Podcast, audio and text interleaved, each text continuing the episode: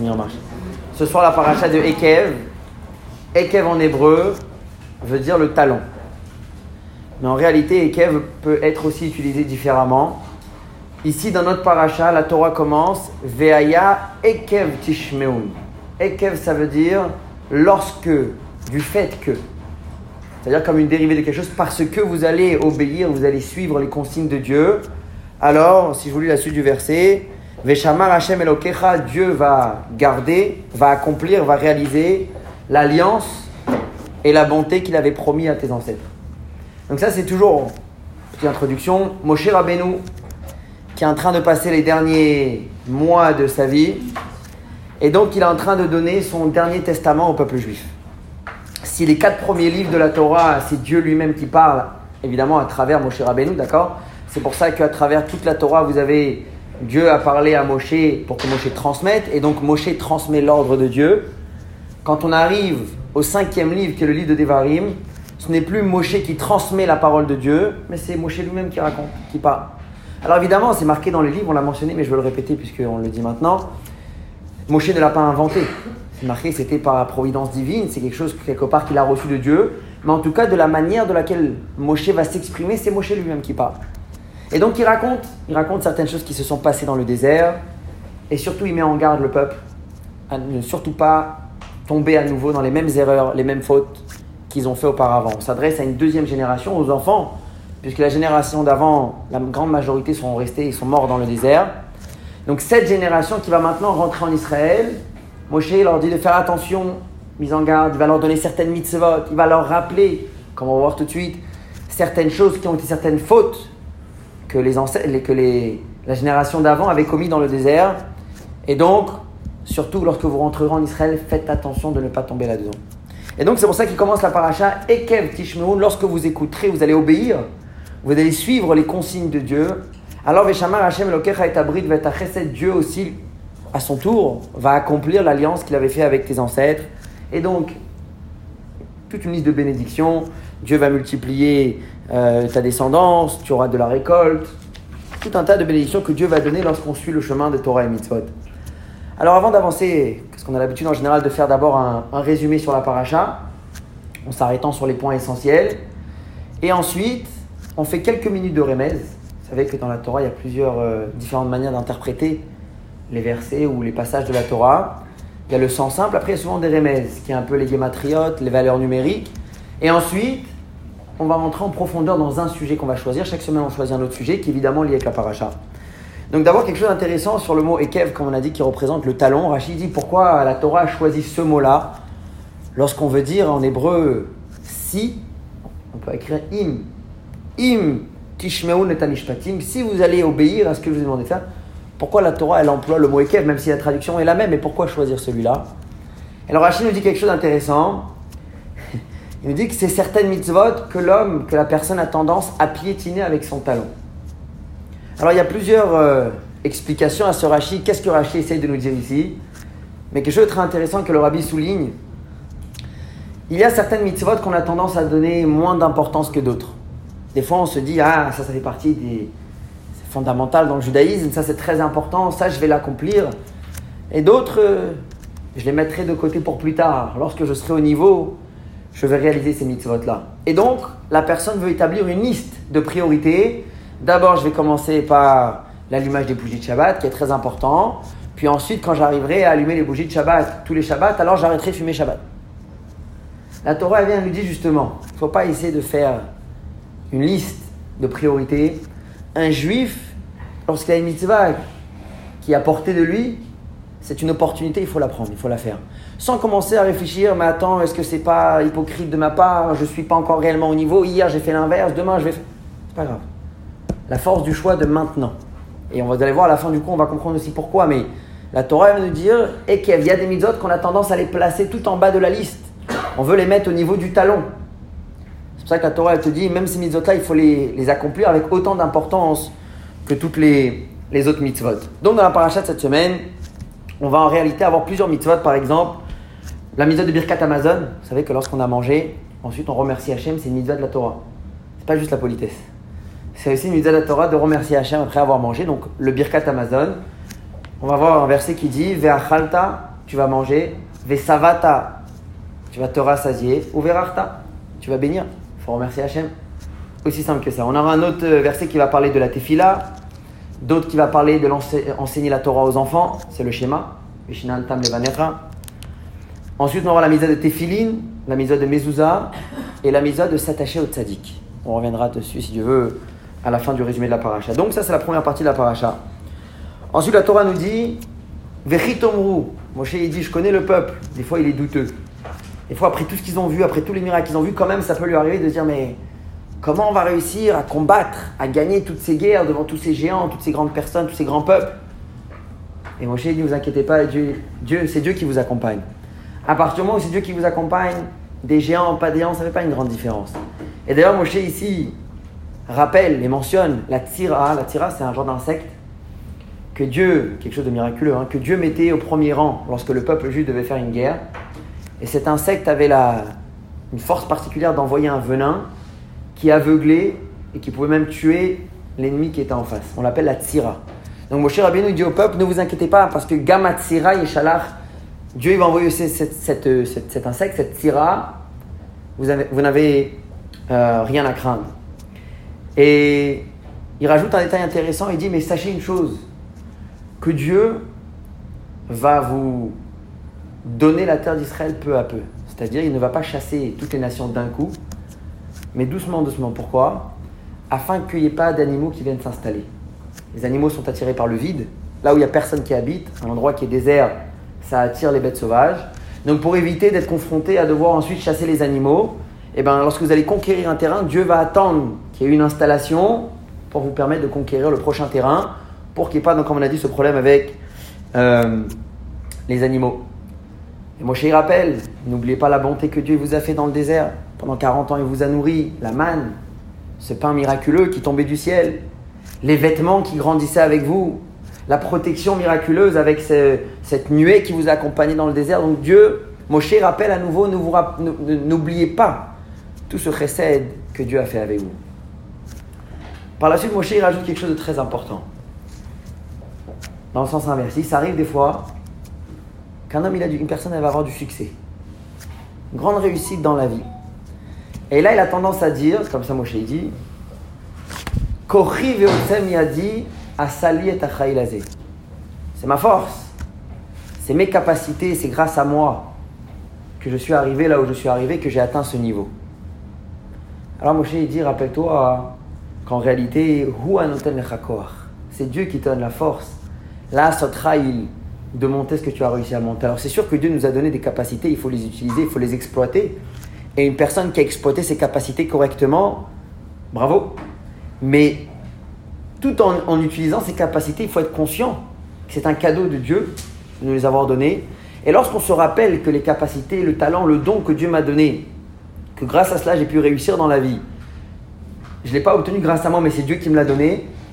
C'est ce qui emmène à la modestie. C'est ce qui emmène à la modestie de se dire que si Dieu avait donné ces mêmes talents et ces mêmes capacités à une autre personne, il aurait probablement été comme moi, peut-être même mieux que moi. Et lorsqu'on voit les choses comme ça, du coup, on reste petit, on reste modeste. Modeste, ça ne veut pas dire ne pas connaître ses qualités. Modeste, ça ne veut pas dire quelqu'un qui est très intelligent et dit Ouais, moi je suis, très bête. Ça, c'est du mensonge. Modeste, au contraire, être au courant de ses qualités, exploiter, les utiliser, parce que Dieu ne les a pas donnés pour rien, mais en même temps, se rappeler que c'est pas grâce à moi, c'est grâce à Dieu. Donc mon cher Rabbeinu nous le rappelle, vous allez rentrer en Israël et vous allez voir une grande réussite. Les nations, ils vont disparaître, vous allez avoir une bonne parnassa, dans le monde entier, vous allez être reconnu, et là, tout d'un coup, on commence à oublier Dieu. souvent, on appelle Dieu quand on est en galère. Quand, on va, quand, tout va bien, on l'appelle plus. Donc, mon cher Rabbeinu dit, rappelez-vous que toute votre réussite, elle vient aussi grâce à Hachem. Donc mon cher Rabbeinu, comme on dit tout à l'heure, ensuite il rappelle différentes fautes qu'ils ont fait. Le veau d'or, les explorateurs, Korah. Et donc, ce qui a causé que finalement cette génération est restée euh, dans le désert. Et là, on a un verset intéressant dans la de cette semaine, en quelques minutes, parce que c'est quelques chapitres de Tania, pour ceux qui ont fait les, suivi les cours de Tania ici. Il y a un verset où il dit, Dieu, euh, Moshe se tourne vers le peuple juif, il dit Veata Israël, mais en réalité, peuple juif, Ma Hashem Shoel Mais qu'est-ce que Dieu déjà il te demande? Pas grand-chose. Kim lira auto. Uniquement, il s'agit uniquement de le craindre. Comme si, bon, c'est pas grand-chose, quoi. Et en effet, la Gemara dans, dans Masechet Brachot, dans le traité Brachot, la Gemara demande, mais est-ce que la crainte de Dieu, c'est quelque chose d'aussi facile? Moi, je Rabbeinu, il dit, mais peuple juif, Dieu vous demande pas grand-chose, en fin de compte, c'est la crainte de Dieu. La crainte de Dieu, c'est pas facile. De craindre, je sais pas comment appeler ça, quelque chose d'un Dieu qu'on ne voit pas, qu'on ne perçoit pas, qu'on ne comprend pas, parce qu'il est au-delà de toute limite. La crainte de Dieu, c'est pas si évident que ça. Et donc la Gemara répond, oui, pour Moshe Rabbeinu, c'est quelque chose qui est petit, c'est quelque chose qui est facile. Ça, c'est la réponse de la Gemara. Et donc l'Admor Azaken dans le Tanya a posé la question, mais de répondre que pour Moshe c'est quelque chose de facile, il n'a pas répondu à la question, mais la Torah, elle ne s'adresse pas à Moïse. La Torah, elle s'adresse à nous. Donc si Moshe Rabbeinu il dit, va à Israël maintenant, vous, toi, peuple juif, ce que Dieu te demande, ça, au final, c'est pas grand-chose, c'est que la crainte de Dieu, s'adresse à nous. Alors, comment la réponse de la Gemara pour Moshe c'est facile Et alors, réponds-nous. Et sur ça, vraiment, en quelques, mots, si on aura le temps un jour de revenir là-dessus, l'Admor Azaken, il explique que chaque juif à l'intérieur de lui, il a une Neshama. Neshama, c'est une âme. Une âme divine qui est en réalité une étincelle de l'âme de Moshe Rabbeinu. C'est-à-dire qu'on a tous une petite partie de Moshe Rabbeinu en nous. Une âme, une Neshama. Cette âme, qu'est-ce qu'elle veut Qu'est-ce qu'elle recherche Qu'une seule chose. Faire la volonté de Dieu. Faire la Torah, faire les mitzvot. Et c'est elle qui nous fait des fois toc-toc dans le cœur. Lorsqu'on a envie de faire quelque chose, une mitzvah, on ne sait pas pourquoi. C'est notre âme qui est en train de toquer à la porte du cœur. Pourquoi Elle a soif. Elle a soif de quoi De goûter un peu à sa source à ses racines, de se rattacher avec là d'où elle vient, Dieu. Ça, c'est ce que la Gemara est en train de dire. Quand la Gemara nous dit pour Moshe Rabbeinu, c'est facile, elle ne parle pas de l'homme. Moshe Rabbeinu, oui, évidemment, pour lui, c'est facile. Mais comme on a dit, ça ne répond pas à la question. La Gemara est en train de dire pour le Moshe Rabbeinu qu'il y a à l'intérieur de chacun d'entre nous. Lorsqu'on regarde l'âme que naturellement elle a, tiré, elle a tiré vers Dieu. Lorsqu'on regarde notre Neshama que naturellement elle ne cherche que ça, servir Dieu, pour elle, c'est facile de craindre Dieu. Comment ça, ça nous parle à nous? Parce que cette âme, elle est en nous. Donc nous, en réalité, quelque part, ce que Moshe Rabbeinu est en train de nous dire, il ne s'agit pas de créer un sentiment, il s'agit, de dévoiler un sentiment que vous avez déjà. De la même manière que des parents et des enfants, il y a un amour inné entre des parents et des enfants. Et si pour X raison il a été caché, il y a une dispute dans la famille, peu importe, l'amour il est toujours là. Il a été caché, il a été voilé, il a été recouvert par certaines choses. Quel est le travail à faire maintenant? Ne pas créer quelque chose de nouveau. Il s'agit de déterrer ce qui a été enterré. De prendre l'amour qui a été caché, qui a été voilé, qui a été poussiéré, et de le dévoiler. C'est ça que la Gemara nous dit. Pour Moshe Rabbeinu, qui y a entre chacun d'entre nous, pour l'âme qui se trouve à l'intérieur de chaque juif, c'est oui quelque chose qui est accessible, qui est facile de craindre Dieu, parce que de base, c'est la recherche de notre âme. Ça, c'est juste un petit mot sur un verset qu'on a vu dans, en plein milieu de la, de la semaine. Et ensuite, la paracha, elle finit en disant que sachez que, justement, Dieu, il a, cet amour envers le peuple juif. Et quoi qu'il en soit, il vous protégera. Et à la fin, il y aura la teshuva. À la fin, le peuple juif va faire teshuva, revenir vers Hachem. Et donc, nous reviendrons sur notre terre, sur la terre, euh, terre d'Israël. Ça, c'est quelques mots sur la, sur la paracha de la semaine.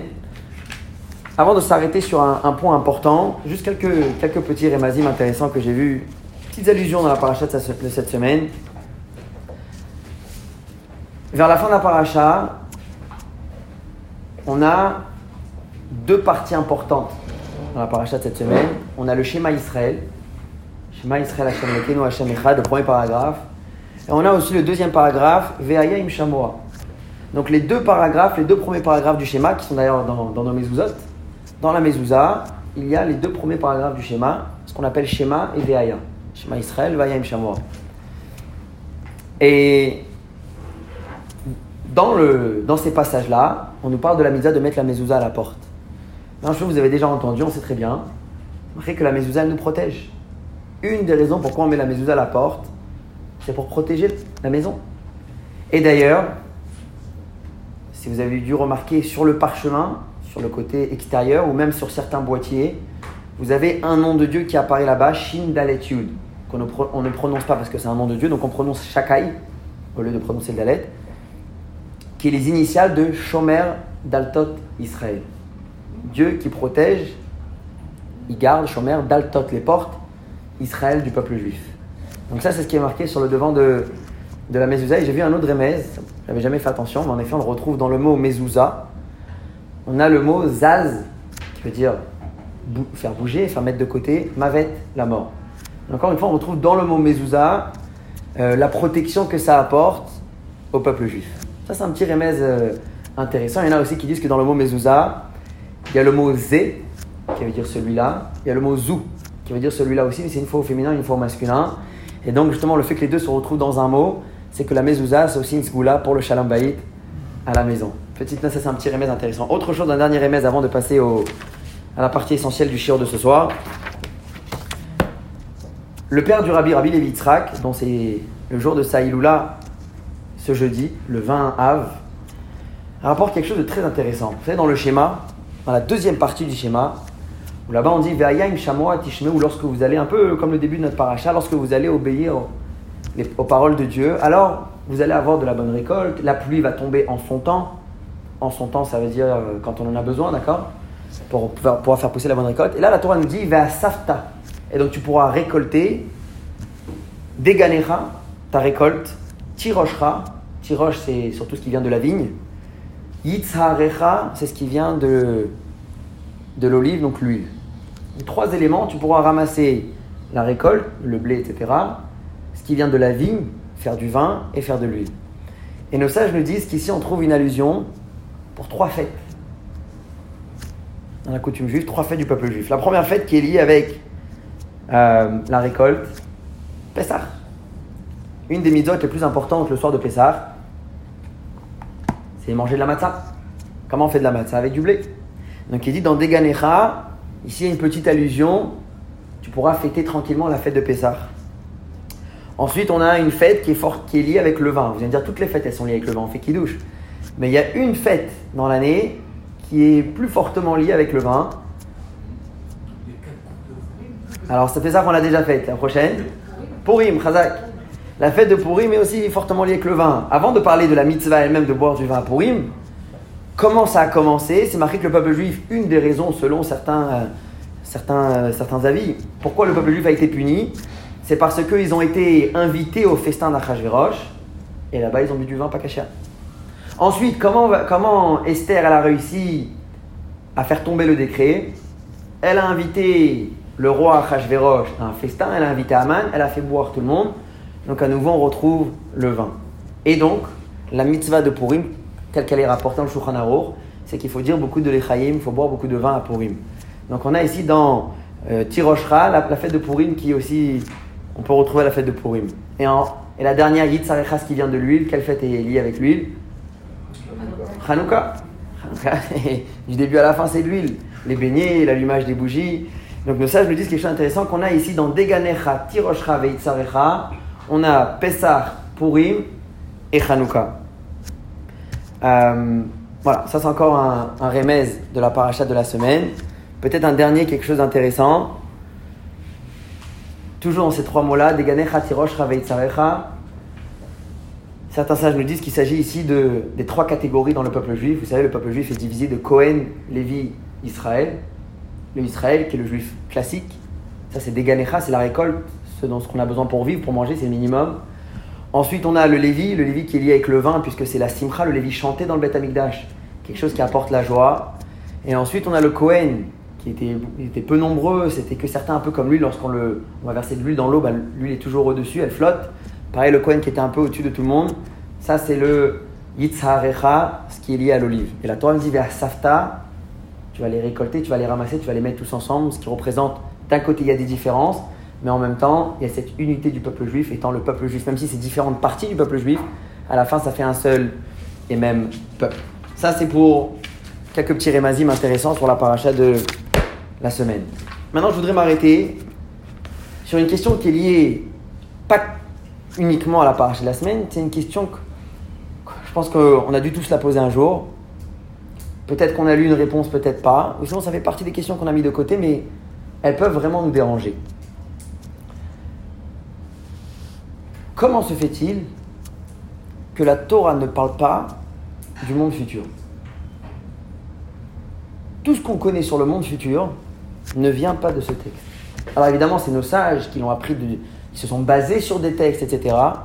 Mais quand on parle du Gan Eden, du Olamaba, je ne parle pas de la résurrection des morts, ça c'est encore autre chose. Je parle vraiment du Olamaba, du Gan Eden, là où on envoie, si Dieu veut, une Neshama après 120 ans, et on fait le Kaddish pour cette Neshama, etc., où on veut absolument qu'elle aille au Gan Eden, ce concept, on n'en parle pas dans toute la Torah. Alors qu'a priori, ça c'est la récompense. Il y a une Gemara qui nous dit clairement, on va la ramener tout de suite dans les détails, Srara Behai Alma Leka. Le salaire, la récompense pour ce qu'on fait, elle n'est pas dans ce monde-là. Et la Gemara avec ça, elle explique pourquoi on voit des tzadikim qui souffrent. C'est pas juste. S'il est tzadik, il fait tout bien, pourquoi il souffre? Il n'a pas de parnassa, il a des problèmes de santé, il a des problèmes avec les enfants. C'est pas juste. Et à côté de ça, à côté du tzadik, on voit quelqu'un qui n'est pas forcément le plus grand tzadik. Et lui, la belle vie, tout va bien. Les enfants, ils vont bien, la santé, ça va bien, la parnassa, ça va bien. Pas normal. Qu'est-ce que la Gemara, elle dit? Ce que tu vois dans ce monde-là, là, en, termes de récompense, c'est pas ici la vraie récompense. La vraie récompense, c'est justement après 120 ans. Là où une échama, elle montre au Lamaba, elle, montre, elle monte au Gan Eden, et là-bas, Dieu lui donne ce que, ce que vraiment elle mérite. Mais tout ce concept-là n'apparaît pas dans la Torah. Tout ce concept, cette idée de Gan Eden, de Olamaba, de monde futur après 120 ans, n'apparaît pas dans la Torah orale. Au contraire, à chaque fois que la Torah va nous parler d'une récompense, ça va être des choses matérielles.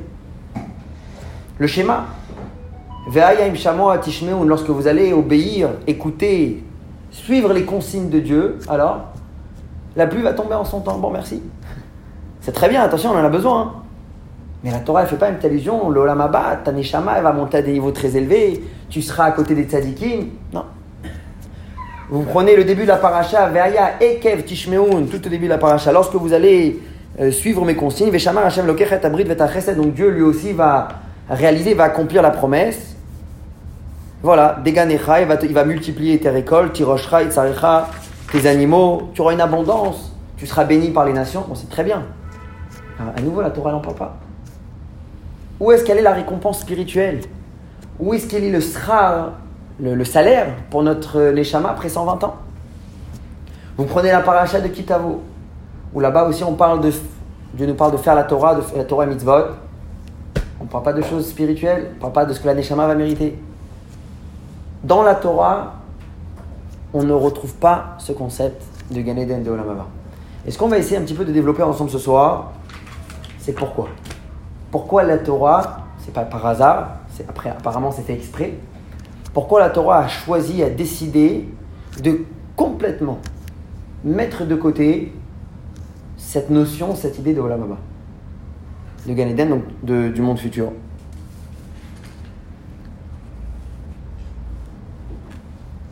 Et comme on a dit, ce qu'on reçoit ici, c'est des petites choses par rapport à ce qu'on est censé recevoir plus tard. Juste un petit exemple qui est rapporté dans le Midrash, c'est rapporté aussi dans, dans, beaucoup de livres qui sont sortis un peu plus tard aussi. Et c'est une des, une des bases qu'on utilise pour l'importance du Kaddish. C'est le Kaddish qu'on fait euh, pour une personne qui n'est plus de ce monde. Donc le Midrash nous raconte quelque chose d'intéressant et qui, secoue aussi un petit peu. Rabbi Akiva, a eu un rêve. Rabbi Akiva n'est pas n'importe qui. Dans son rêve, il voit un homme qui est en train de. Il a le visage tout noir, mais on voit que c'est sali, et il est en train de porter du charbon. On voit qu'il n'est pas bien, il est fatigué, il a travaillé toute la journée, il travaille très très dur. Et on voit qu'il est en train de souffrir. Rabbi Akiva lui demande Mon ami, qu'est-ce qui t'arrive? Pourquoi tu es comme ça? Pourquoi dans cette situation? Est-ce que tu es pauvre? Dis-moi, je te donne l'argent, je te rends riche, je te donne ce qu'il faut pour que tu puisses arrêter de faire ce que tu fais. Est-ce que tu es prisonnier ou tu es esclave? Dis-moi, je te rachète. J'ai trop de peine de te voir comme ça. Alors l'homme lui répond, tout ça dans le rêve de Rabbi Akiva. L'homme lui répond, laisse-moi avancer, sinon je vais me faire taper dessus par mes responsables. Il continue, il dit, car je suis, j'ai déjà quitté ce monde. Mais chaque jour, on m'envoie ici sur Terre pour aller ramasser des bois et pour aller travailler et suer comme ça, apparemment pour pardonner quelque chose que j'ai fait. Rabbi Akiva, il lui dit, mais qu'est-ce que tu as fait sur Terre? Dans quoi tu travaillais? C'était quoi Qui tu étais sur Terre? Alors il lui dit, j'étais responsable des impôts. Mais attendez, ça finit, c'est C'est pas ça. J'étais responsable des impôts, mais j'étais plus sympathique avec les riches qu'avec les pauvres. Les riches, me donnaient un petit peu des billets comme ça, et donc je fermais l'œil. Et avec ceux qui ne me donnaient pas des, un billet comme ça, je leur mettais la tannée. Alors Rabbi Akiva lui demande Est-ce qu'ils t'ont donné une solution Tu vas rester maintenant toute ta vie, ça va jamais finir. Est-ce qu'ils t'ont donné une solution à, ton problème? Ok, tu as fait quelque chose qui n'était pas bien toute ta vie, tu as fait du mal à certaines personnes, et maintenant? Ils m'ont dit Oui, ils m'ont donné la solution, mais je ne peux pas la réaliser, c'est pas possible. Rabbi Akiva dit Qu'est-ce qu'ils t'ont dit de faire? Ils m'ont dit que si j'avais un enfant sur terre qui peut assister à la synagogue aux prières, faire le Kaddish, assister à, lorsqu'on fait Barecho et Hashem Amvorach, répondre à cette bénédiction, ça c'est quelque chose tchic-tchac. Ça nettoie tout. Et le problème c'est que j'ai pas d'enfant, et j'ai quitté le monde, et ma femme elle était enceinte, et je sais même pas s'il y a eu un garçon, je sais pas ce qui s'est passé. C'est marqué Rabbi Akiva, lorsqu'il s'est réveillé, après ce rêve très perturbant, il est parti dans toutes les synagogues de l'endroit pour essayer de voir s'il y a une communauté qui connaissait cette, cette, cette famille. Et lorsqu'il a mentionné le nom du à lui, il fait pourri là. Ah, je veux même pas que tu mentionnes ce nom. Donc les gens le connaissaient, savaient qui il était. Il a demandé, mais est-ce qu'il a un enfant qui est né finalement? Ils ont dit oui. Il n'est même pas circoncis, rien du tout. Il est jeté là-bas, il fait rien. Marie Rabbi Akiva, il est venu, il l'a pris, il lui a fait la Brit Mila, il lui a appris à lire, il lui a appris à étudier, il l'a ramené à la synagogue pour qu'il puisse commencer à faire le Kaddish et libérer la Neshama de cet homme qu'il avait vu. Pourquoi je vous dis tout ça? Regardez un petit peu l'importance qu'on donne à ce qui s'est passé dans ce monde-là pour une Neshama qui est déjà là-haut.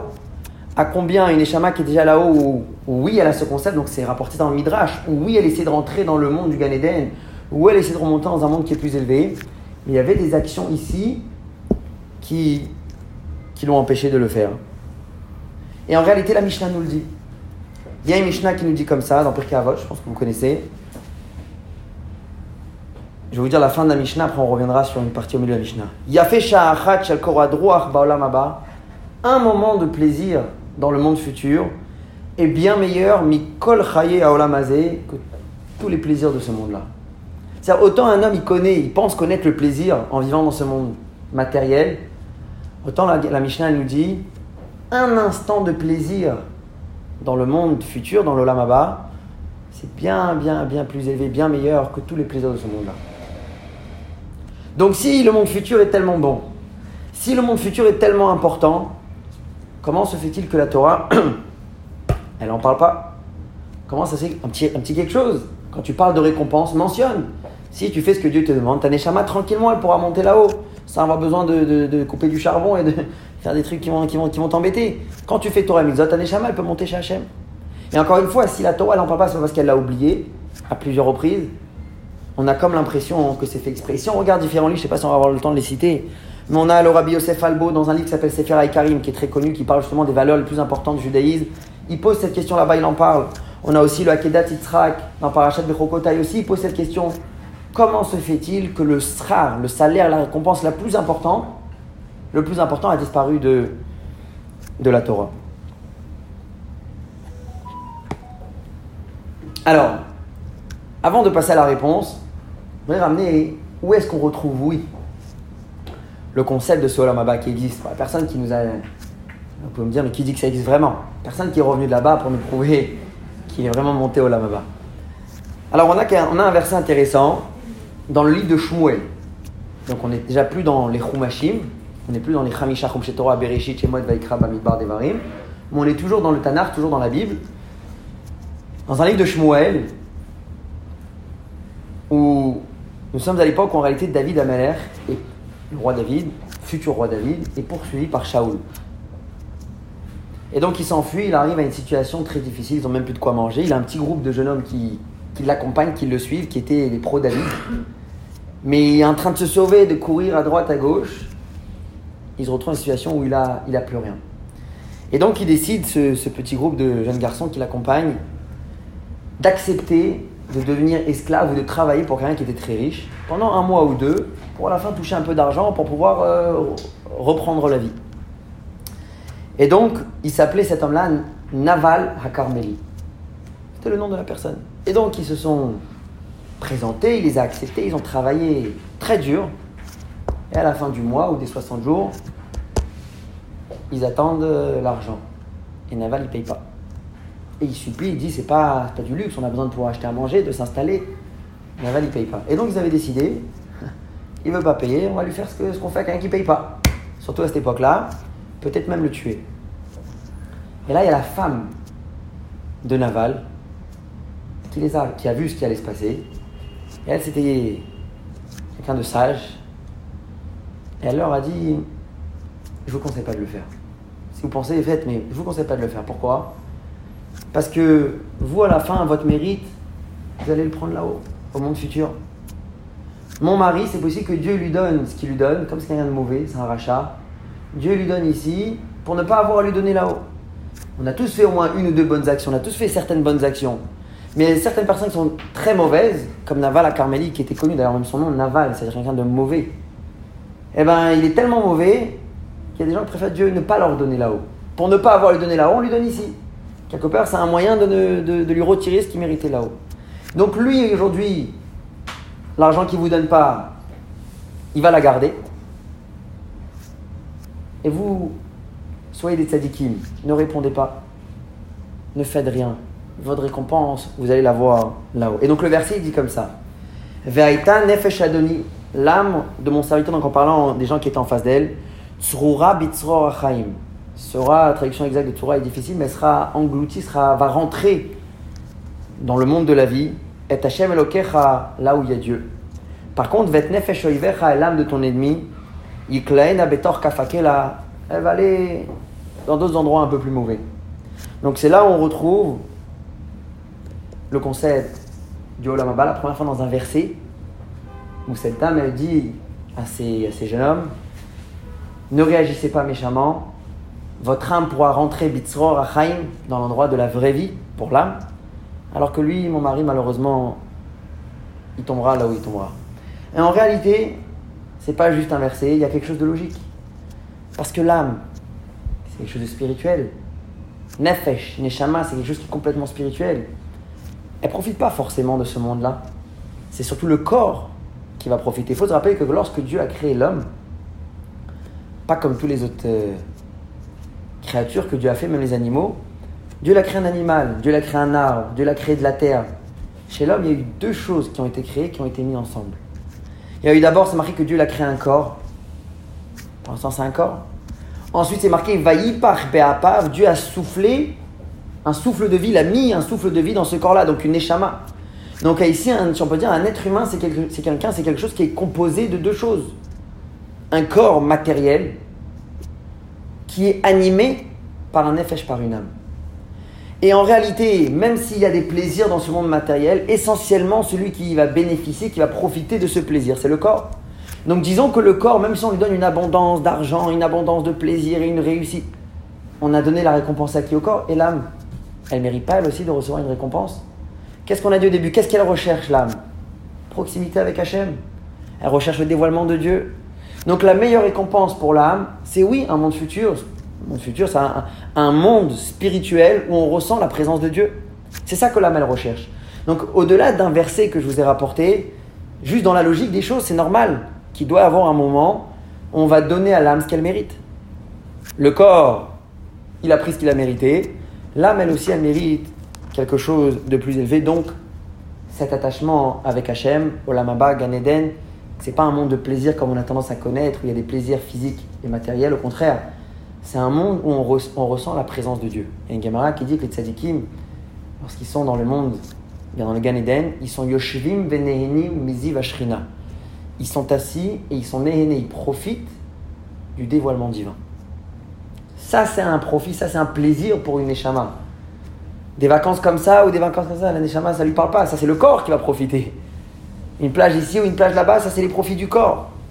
Où que la Neshama, elle peut, oui, profiter Alors, c'est sûr, quand on étudie la Torah, par exemple, on nourrit la Neshama, c'est marqué.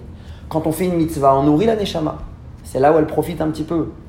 Mais ça reste petit. Après 120 ans, lorsque le juif, il monte chez Hachem, c'est là où il peut, la Neshama peut vraiment profiter parce que là-bas, Dieu est vraiment d'une manière dévoilée. Dans notre monde, Dieu est caché. On ne le ressent pas, on ne le voit pas, on ne le perçoit pas. Il faut travailler, il faut étudier, il faut s'habituer à voir les choses d'une certaine manière pour ressentir Dieu, mais il n'est pas en évidence. Comme Rabbi Levitzrak Barditchav avait dit, vous savez, Rabbi Levitzrak, c'était quelqu'un qui trouvait toujours une manière de juger les choses pour le bien, ou la personne pour le bien.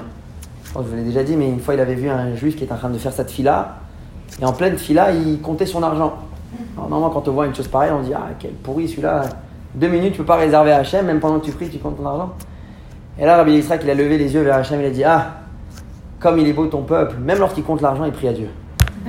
Ça, c'était sa force, de voir les choses un peu différemment avec un, un Dan de pouvoir juger la personne toujours pour le, pour le bien. Et lui, il avait dit une fois, il avait les yeux, levé les yeux vers Hachem, il a dit Mais qu'est-ce que tu veux de ton peuple? Tu leur as mis tous les plaisirs de ce monde en évidence, et le Hémet, la vérité, la Torah, les mitzvot, tu leur as mis dans des bouquins. Fais l'inverse, tu vas voir. Mets-leur les plaisirs du monde matériel dans les bouquins. Pour savoir c'est quoi le plaisir de telle et telle chose, il va falloir lire un texte. Bon, il faut voir si c'est vrai, c'est pas vrai. Et mets-leur ta présence en évidence. Tu vas voir, ça va tout changer. La, la donne ne sera plus la même. Donc, c'est pour ça que je dis que pour l'âme, le vrai plaisir, le vrai repos, c'est après 120 ans lorsqu'elle monte chez Hachem où là-bas elle peut vraiment euh, profiter. Et donc, tout cela ne fait que renforcer notre question du départ. Donc ça, a priori, c'est vraiment la vraie récompense pour le service de Dieu. La vraie récompense, le salaire pour une mitzvah qu'on a fait, c'est pas ici. C'est là-bas. Alors pourquoi la Torah euh, n'en parle pas? Alors il y a plusieurs explications qui ont été rapportées. On va en rapporter deux, trois, et après on va passer à ce que la chassidoute, la partie profonde de la Torah, à dire à ce sujet-là. On a d'abord le Ibn Ezra, qui nous dit quelque chose euh, assez simple. Il nous dit, puisque le but de parler de la récompense, c'est quoi? C'est d'encourager la personne. C'est d'encourager le juif à dire, fais la Torah les mitzvot, ça va t'attendre des belles choses. Eh bien, beaucoup, peut-être une grande partie du peuple juif, si on leur parle de choses, après 120 ans, ta Neshama, elle va voir Dieu.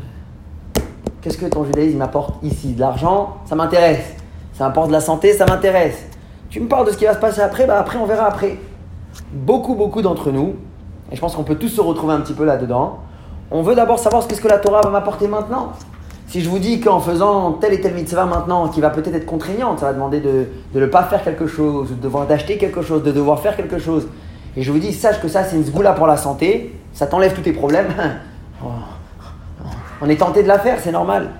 De l'autre côté, on vous dit, après 120 ans, lorsque l'âme va monter chez Hachem, elle pourra mériter un peu plus de dévoilement divin. Bon, ça peut parler à certaines personnes et à d'autres, on dit ça ne m'intéresse pas. Donc le Ibn Ezra, il dit, puisque la Torah doit s'adresser à la majorité, quelque chose qui parle un peu à tout le monde, c'est pour ça qu'elle a, elle a, a choisi de parler des choses matérielles. Quelque chose qui parle à tout le monde.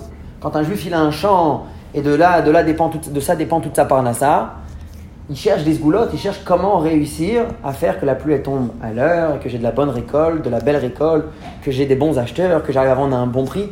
C'est ça qu'il cherche. Il n'a même pas le temps de penser à ce qui va se passer après 120 ans. Donc le Ibn Ezra il nous dit voilà pourquoi la Torah a décidé de ne pas parler de la récompense spirituelle, du Olamaba, du Gan Eden, mais de parler surtout des choses concrètes, ce qu'on a besoin dans ce monde-là. Ça, c'est une première réponse qui a été rapportée euh, du Ibn Ezra. Rabbeinu Bechaye, lui, il prend une direction euh, complètement opposée. Aussi une réponse assez simple, mais il va dans le sens inverse. Il dit qu'on n'a même pas besoin de parler de la récompense spirituelle parce qu'elle est évidente. Ça oui, un juif, il a fait une mitzvah, et que son âme, après 120 ans, elle pourra, grâce à ça, mériter de voir Dieu, de ressentir Dieu. Ça, c'est normal. Ça, ça c'est une mitzvah. Une mitzvah, c'est quoi? C'est de la kedusha, c'est un attachement avec Hachem c'est de la sainteté. Donc c'est tout à fait normal, c'est logique. Qu'est-ce que tu vas mériter? C'est des choses spirituelles. La Torah elle vient juste apprendre le chidouche.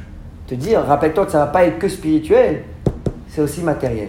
Et c'est pour ça qu'elle te parle que des choses matérielles. Le reste, c'est évident, personne ne s'est posé la question. Et eh bah oui, évidemment, quand je fais une mitzvah, c'est quoi une mitzvah? C'est obéir à Dieu, c'est faire descendre la gdoucha dans le monde, c'est s'attacher avec Hachem. C'est normal que la récompense qui va, qui va venir en échange va être liée avec des choses spirituelles.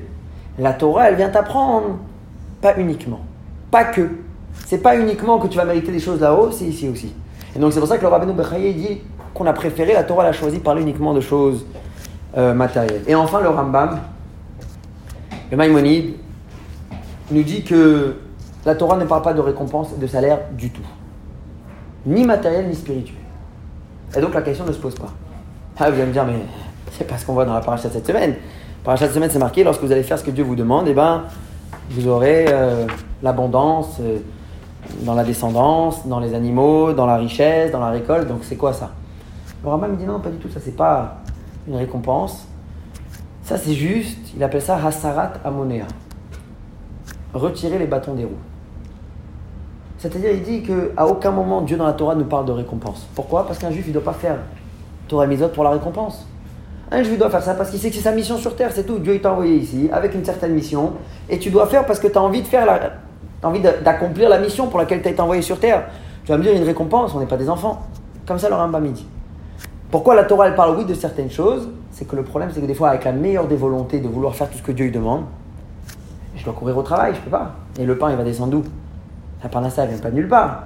Donc je dois courir au travail, je dois revenir. Je reviens, je suis épuisé, je suis fatigué. Le temps que je prends un peu les enfants, je révise avec eux. Et le cours de Torah, j'ai pas le temps, peut-être une demi-heure par-ci, par-là, mais c'est plus la même chose. Alors, un il vient et te dit voilà ce que la Torah elle te dit. Si tu te plonges à 100% dans la Torah et les mitzvot, et eh ben sache que Dieu va te donner une réussite particulière. Que peut-être avec quelques heures de travail, tu pourras gagner ce que quelqu'un il va devoir mettre des journées et des heures de travail. Donc pour le Rambam, nulle part dans la Torah on parle de, de salaire ou de récompense. Et donc la question ne se pose pas pourquoi tu me parles de choses matérielles et pas spirituelles? Non, je t'ai ni parlé de matériel ni parlé de spirituel. Ah, des fois, vous avez certains versets, on vous parle a priori, oui, d'une récompense. Non. C'est juste hasarat amonia, c'est retirer les empêchements. Ce qui pourrait nous empêcher, nous bloquer de faire la Torah et les mitzvot. Donc voilà plusieurs, trois réponses. On a eu le Ibn Ezra, le Rabbeinu Bechaye et le Rambam. Première réponse était que euh, on s'adresse à la majorité du peuple et pas forcément que ça va leur parler, le fait de savoir qu'ils vont mériter quelque chose de spirituel. Deuxième réponse, qui est pile dans le sens inverse, c'est que la Torah, c'est évident qu'on va recevoir des choses spirituelles, mais la Torah, elle vient nous donner le chidouche, que faire Torah et Mitzvot, ça t'apporte même de l'abondance matérielle. Et troisième réponse, c'était la Torah parle ni de salaire matériel, ni de salaire spirituel, juste hasarat amonea, retirer, enlever ce qui pourrait euh, nous empêcher de faire Torah et Mitzvot. Et maintenant, je voudrais vous apporter l'approche de la chassidoute. La chassidoute en parle beaucoup de cette question, de ce concept, qui n'est pas juste une question en réalité, c'est un concept, une manière de voir les choses, je dirais une manière de voir les choses, le judaïsme en général, le monde et l'accomplissement de Torah et Mitzvot. C'est une question qui a été posée au rabbi, et le rabbi a répondu avec une très longue lettre en anglais à la personne qui avait posé cette question, qui était choquée. Il dit été choqué de voir que d'un côté, on parle sur la grandeur du Sahar, du salaire qu'on va recevoir dans le monde futur. Nulle part dans la Torah, j'ai vu parler de ce monde euh, futur. Et donc le rabbi lui a répondu en quelques, on va l'expliquer en quelques mots. Il dit la Torah, elle ne parle pas du monde futur parce que la Torah est une Torah de vie, Torah Traim. Et la Torah justement, elle veut nous apprendre comment vivre comme la volonté de Dieu. La Torah, elle veut que notre comportement ici, dans ce monde-là, soit suivant les consignes de Dieu, suivant les consignes de la Torah et des mitzvot, et de réussir donc à vivre comme un juif et de ne pas juste mourir comme un juif. Évidemment, le, le sahar, le salaire, le lamaba, le monde futur est quelque chose qui existe et qui est important. Mais ce que la Torah va nous apprendre, c'est quoi l'essence, le mahout de notre Torah et mitzvot, c'est ce qui se passe sur ce monde-là. Je vais vous prendre la même Mishnah que je vous ai apportée tout à l'heure dans Mishnah de Pirkei Avot, mais je vais vous prendre une phrase juste avant. Tout à l'heure, on a dit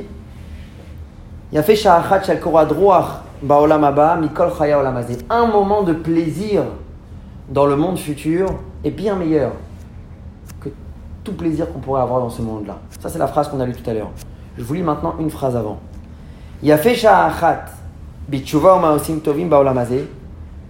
un moment de teshuva ou un moment de mitzvah dans ce monde-là est bien meilleur chaya que toute la vie du monde futur. C'est contradictoire. C'est ici ou c'est là-bas? Ça dépend ce qu'on regarde. En termes de plaisir, c'est vrai que le plaisir du monde futur, étant donné qu'il a une qualité bien plus élevée, Le plaisir du monde futur est à un niveau beaucoup plus élevé que le plaisir de ce monde-là. Et c'est pour ça, lorsqu'on parle de plaisir, la Mishnah nous dit qu'un moment de plaisir là-haut est bien meilleur que tous les plaisirs qu'on pourrait avoir ici. Après, il y a autre chose, il y a Yafé. La Mishnah dit Yafé Sha'achat, la beauté d'un moment. La beauté d'un moment, ça veut dire dans le monde du changement, dans le monde de l'effort, dans le monde de la transformation, dans le monde de ce qu'on arrive à accomplir, à réaliser. Une bonne action dans ce monde-là est bien plus forte que tout ce qu'on pourrait avoir dans le monde futur. Et regardez toute la Torah et les mitzvot, c'est quoi? 99% des mitzvot, c'est des actions. Soukot, le lulav, manger dans la souka, l'allumage des bougies de Shabbat, mettre les téfilines, mettre la tzedaka, écouter le chauffard, manger de la matzah. Toutes les mitzvot, c'est quoi? C'est faire, c'est agir. Qu'est-ce qu'on fait lorsqu'on fait une mitzvah? On l'a vu longuement dans les chapitres de Tania qu'on a étudiés ensemble. On est en train de transformer la matière. Quelque chose qui était avant uniquement matériel, qui n'avait pas forcément un sens, qui voulait peut-être rien dire, spirituellement parlant, on lui a donné un sens. On l'a imprégné de Kedusha, on l'a imprégné de sainteté, et maintenant cette chose elle devient kadosh. On va prendre le loulav, le etrog, la matzah. À la base c'est quoi? C'est rien. C'est du blé, c'est un fruit, c'est une plante. Le fait d'avoir fait la mitzvah dessus, on a élevé l'objet, on lui a mis de la kedusha. Le rabbi avait écrit un, un artiste qui était sculpteur, il faisait des, formes, je pense, dans du marbre ou dans la pierre. Et le rabbi lui avait dit, le judaïsme, c'est exactement comme votre métier. Prendre un morceau de quelque chose qui n'a pas de forme, donc qui représente absolument rien. Et doucement, doucement, vous allez lui donner une forme. On va voir un personnage. Ensuite, ça va pas juste être un personnage, il y aura un visage de quelqu'un. Ensuite, avec les traits du visage, vous allez donner l'âge, la situation dans laquelle il était, joyeux, triste, pensif. Tout ça avec des petits coups de. Pas n'importe comment, mais avec des coups de marteau et les outils qu'il avait. D'un coup, on donne de la vie à ce morceau de, pierre. Il dit la Torah et les c'est la même chose. On prend de la pierre, on prend du matériel, qui est pour l'instant juste un morceau de matériel, une table, une chaise, une matzah, une paire de tefillin, une bougie de Shabbat. Et le fait qu'on va faire une bénédiction, et avec cet objet, on va faire une mitzvah, on est en train de former cette pierre, en train de lui donner de la kedusha, donc du sens, et en train en même temps d'élever cet objet matériel. Donc c'est vrai qu'en termes de plaisir, le, le, plaisir dans le monde futur est bien meilleur, est bien plus élevé que ce qui se passe dans le monde matériel. Mais en termes d'accomplissement, en termes de transformation de travail, l'effort d'un juif dans ce monde-là est bien plus fort que toute la vie du monde matériel. Et la Torah veut nous le souligner. Comment? Elle ne parle pas du monde futur. La Torah et les mitzvot, c'est la réalité de notre vie, de notre quotidien, dans ce qui se passe ici. Ce qui se passe après, c'est déjà une conséquence. C'est déjà peut-être quelque chose qui va se passer plus tard. Mais la Torah, avec ça, veut souligner que le plus important, c'est la réalité de notre vie, la réalité de ce monde. juste pour concrétiser ça avec une histoire. Il y avait un, il y a un juif qui s'appelle le Rav Yitzhak Shlomo Ungar, qui avait développé, qui, qui, venait de, de l'Hongrie. Y avait quelques autres personnes qui l'ont créé avec lui. Donc, s'étaient installés en Israël. Ils avaient développé une communauté qui s'appelait Rukratam Sofer. Même un tampon aujourd'hui de Kashrut Rukratam Sofer. Et un jour, il y a un juif qui vient le voir, qui s'appelait, un monsieur d'un certain âge, qui s'appelait Akiva Steinberg. Il dit Je voudrais te raconter un rêve étrange que j'ai fait et je voudrais que tu m'aides. Il faut me dire quoi faire. Il dit Avant de raconter le rêve, je voudrais vous raconter d'abord mon histoire. Vous allez comprendre où est comment mon rêve est arrivé. Il dit on était, j'ai été moi envoyé dans les camps de concentration au mois de Cheshvan, c'est-à-dire un peu après les fêtes, 1945. C'est encore si c'était Cheshvan, c'était 1944, donc vers la fin de la guerre. Et tout de suite, lorsque je suis arrivé là-bas, j'ai perdu toute ma famille. Moi, j'étais encore un peu plus jeune, ils m'ont envoyé aller travailler dans un endroit où ils faisaient là-bas, il y avait du charbon. Et donc je travaillais là-bas. Et il y a un soir, j'étais allongé, après allé dormir. C'était juste après Pourim. Quelqu'un qui est dans l'île d'à côté qui s'appelait Arié, si je ne me trompe pas. Et cet ami-là, il me dit À qui va Aujourd'hui, on est après Pourim, c'est-à-dire dans un mois, c'est Pessah faut commencer à chercher de la matzah. Akiva, il répond à Harry, il dit Mon cher ami, t'as oublié où tu es, je pense. Ici, ici, il n'y a pas de matzot. Ici, tu fais un, pas de travers, t'es euh, fini. Il lui dit Non, non, on doit faire ce qu'on peut. Les efforts, on doit les faire. Après, Dieu, il nous aidera, si tu veux, pour qu'on puisse trouver. Et donc, on s'est mis à chercher, trouver de la matzah. Il dit à cette époque-là, il y a déjà commencé, les bombardements ont déjà commencé autour de chez nous. Et donc, il y avait eu, par exemple, tout un, un entrepôt d'armes qui avait été bombardé. Et pendant les jours où on a commencé à chercher comment faire matzah, il y a eu un entrepôt de blé qui a été bombardé. Et donc, il y avait du blé un peu partout. Et donc, tout de suite, moi, en marchant, je fais comme si de rien, et j'ai ramassé deux poignées de blé. Dans ma tête, il y avait un petit peu pour moi, un petit peu pour, pour mon ami Rébarié. Toujours ce juif qui est en train de raconter euh, son histoire. Il dit après on est parti chercher des briques qui étaient assez lourdes et en cachette on a écrasé ces morceaux de blé et on en a fait de la farine.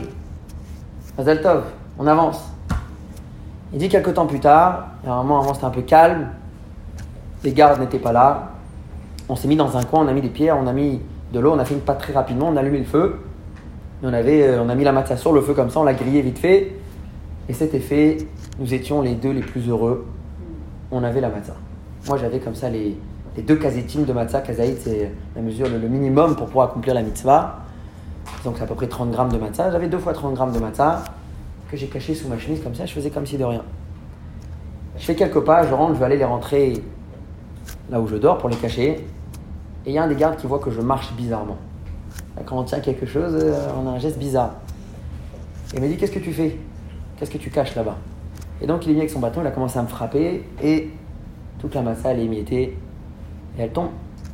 Et il m'a frappé, il m'a frappé, il m'a frappé, mais je sens que j'ai un morceau de massa planté à l'intérieur qui est resté. Une fois qu'il a fini, j'avance et je regarde, il me reste un kazaï de matza. J'en ai plus deux, j'en ai qu'un.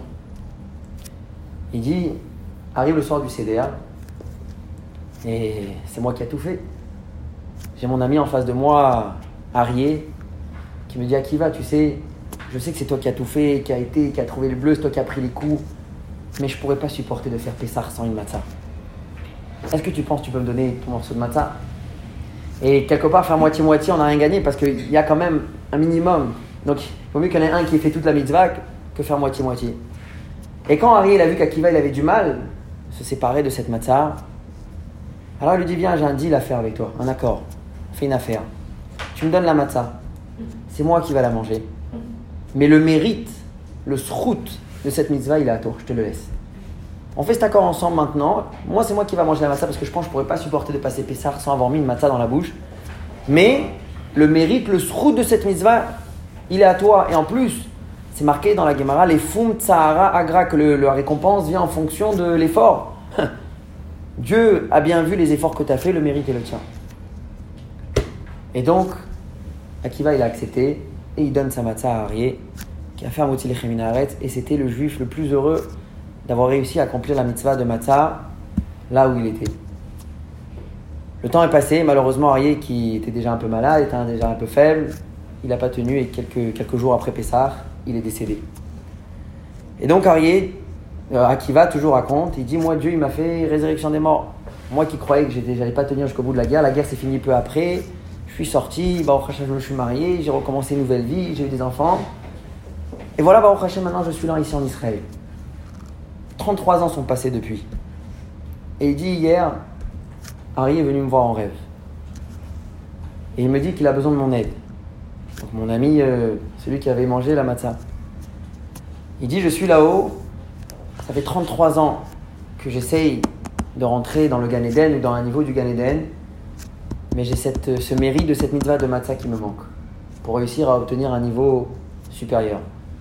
Et je viens te le demander, je t'ai demandé la dernière fois une partie, maintenant je voudrais la deuxième partie. Est-ce que tu penses que tu peux être mochel Tu peux m'offrir ce mérite que tu avais gardé la dernière fois? J'en ai besoin pour pouvoir monter là où, dans le niveau où il devait arriver. Et donc, Akiva, et maintenant il dit, demande à ce Rav, Rav Yitzhak Shlomo, il dit, dites-moi, d'après vous, je suis censé lui donner le mérite? Déjà, il m'a pris la matzah avec tout ce que j'avais fait, je lui ai laissé prendre la mise de matzah. Mais on avait convenu que le mérite est le mien? Est-ce que vous pensez que maintenant je dois céder aussi à ce mérite? La mitzvah que tous les efforts que j'ai fait pour l'avoir, les coups, j'étais frappé pour faire cette mitzvah. Et là, Rabbi il a dit, ça c'est une question que moi je peux pas trancher, c'est trop compliqué. Et donc il l'a envoyé chez un, autre très grand rave, que lui-même était rescapé de la Shoah. Lui-même avait souffert, il a dit, je pense que lui, il sera peut-être plus capable de juger. Moi, quelqu'un qui, qui n'a peut-être pas vécu ce que tu as vécu, de dire oui, de dire non, c'est, c'est pas une décision que moi je peux prendre. Et donc en effet, il a été voir ce rave, il a tout raconté. Et le rave lui a dit, oui, tu dois lui offrir. Tu dois lui donner. Il a dû lui expliquer pourquoi. Il a dit parce que regarde, qu'est-ce que Dieu, toi, il t'a donné après? Tu as réussi à sortir. Il dit combien de fois tu as mis les téfilines depuis ce moment-là? Combien de matzot? Combien de fois tu as fait la mitzvah de matzah depuis ce jour-là? Combien de mitzvot tu as pu faire depuis ce jour-là où tu as, connu Ariel, depuis ce jour-là où Ari est parti ou quand vous avez partagé la mitzvah de matzah? Jusqu'à aujourd'hui Baruch Hashem, tu as accumulé énormément de mitzvot. Et Baruch Hashem, tu es encore là, tu peux en faire encore. Alors que lui, ça y est, c'est tout. Et apparemment, il lui manque que ça pour arriver où il doit arriver donne-lui la mitzvah. Et donc, évidemment, il lui a donné le, mérite de cette mitzvah. Pourquoi je vous raconte ça?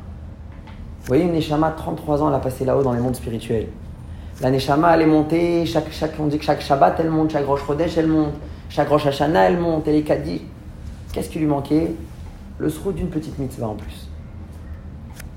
Et donc, on voit ici l'importance que la Torah elle donne à une action dans ce monde-là. Alors c'est sûr que lorsqu'on fait des bonnes actions dans ce monde-là, ça va apporter, ça donne plein de choses dans le monde, dans le monde futur. Mais la Torah ne veut pas parler de ça parce que ce n'est pas l'essentiel. L'essentiel, il est qu'est-ce que moi je fais dans ce monde-là? Est-ce que j'ai transformé quelque chose? En commençant par moi-même. Est-ce que je me suis raffiné? Est-ce que je me suis travaillé? Est-ce que j'essaie de me, me, changer? On a tous des traits de caractère qu'il faut conserver, au contraire, les faire évoluer. On en a d'autres qui ont besoin d'être travaillés, d'être raffinés. Tous. Personne n'est parfait, c'est normal. Est-ce que je les ai juste mis de côté, j'ai dit c'est comme ça, il faut que j'accepte, il faut que tout le monde accepte, c'est comme ça que je suis, je ne changerai pas Ou non?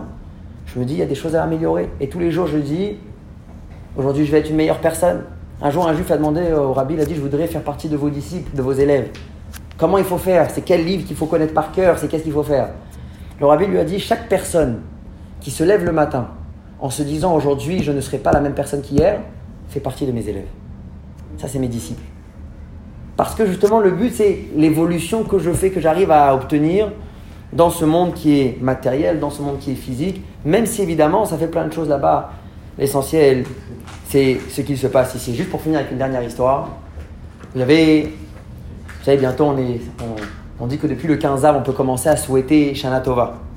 Donc, on a passé le 15 av ce Shabbat, donc on peut déjà commencer à souhaiter une bonne année, Shana tout cas, donc ça nous met un peu dans le bain des fêtes. Et il y a le mois des slichot, le mois des slichot qui commence pour les séfaradim, et pour euh, d'autres un peu plus tard, mais en tout cas il y aura bientôt les slichot, on se lève très tôt le matin pour faire les slichot. Et il y avait une communauté chassidique avec le rabbi à la tête. Lorsque toute la communauté se levait très tôt pour faire le slichot, le rabbi n'était pas là. Le rabbi n'était pas présent. Maintenant un chassid, un fidèle, ne pose pas de questions. Un rabbi c'est un rabbi. Et il y a un jour, qu'on appelle un mitnaged. Mitnaged en hébreu, ça veut dire quelqu'un qui s'opposait. Pas tout le monde était d'accord avec la chassidoute, il y avait des opposants, surtout chez les lituaniens. Donc, un mitnaged arrive dans la communauté et dit C'est quoi cette histoire-là? Tout le monde est là, fait les tôt le matin et le, rabbin il dort. C'est pas possible. Donc, il est parti voir un chassid et dit Dites-moi, il est où le rabbi? Il a dit Je sais pas et ça m'intéresse même pas. Il fait ce qu'il a à faire. Il a dit encore un imbécile. Il est parti voir un autre. Il a dit Dites-moi, tôt le matin, quand vous êtes là à 5 heures, il est où votre rabbi il a dit je sais pas et ça m'intéresse pas forcément. Il fait ce qu'il a à faire. Il dit vous êtes personne se pose des questions, personne réfléchit ici. Il dit j'ai compris. Moi je vais aller voir, je vais leur prouver qu'ils n'ont rien compris, que tout ça c'est faux. Et donc il est parti voir où est-ce que le rabbi l'habitait. Il s'est caché là-bas sous la fenêtre et il a dit je vais regarder le matin ce qui se passe. Et là il voit quelque chose de bizarre. 5 heures du matin, le rabbi de ce, groupe de chassidim, enfin plus c'était quoi le nom de la chassidoute, mais se réveille et il met un, des gants, gants noirs, cuir, il met comme ça un grand chapeau en fourrure sur la tête. Et là, il va jouer au casino. 5 heures du matin, au lieu d'aller faire les slichot, il va, il, va jouer. Puis il attend un peu, il voit qu'avant de sortir, il met un gros manteau et il prend une hache. Il c'est un bandit. Qu'est-ce qu'il trafique? Et il voit qu'il prend cette hache et il va dans la forêt. Il se met à couper du bois. Il coupe du bois. Une fois qu'il a fini de couper, il prend avec lui, il emporte le bois avec lui, il rentre dans la forêt. Là-bas, il toque à la porte d'une petite maison, une petite cabane qui était là-bas. Il ouvre la porte et il dit C'est moi, le paysan, je suis venu vous apporter le bois. Et la dame, on entend une voix d'une dame qui dit Mais j'ai pas de quoi vous payer. Et il dit C'est pas grave, vous payerez quand vous pourrez, ne vous, inquiétez, ne vous inquiétez pas, je serai là aussi demain.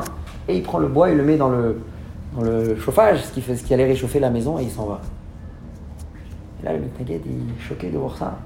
Au lieu de faire les stichotes avec tout le monde, il est parti aider une veuve qui avait besoin d'aide, qui n'avait pas d'argent, qui n'avait pas de quoi acheter du bois. Donc lorsqu'il est rentré à la ville, il a demandé au, chassidim, il a dit, je voudrais faire partie de, des élèves de ce, grand homme. Ils lui ont dit, pourquoi euh, Qu'est-ce que tu as trouvé? Est-ce que tu as vu peut-être qu'à 5 heures du matin, il va faire des choses dans le ciel? Il a dit, oui, peut-être plus haut que le ciel. Parce qu'à ce moment-là, celui fait a réalisé que il y a des choses qui sont plus haut que ce qui se passe là-haut, c'est ce qui se passe ici. Shavuot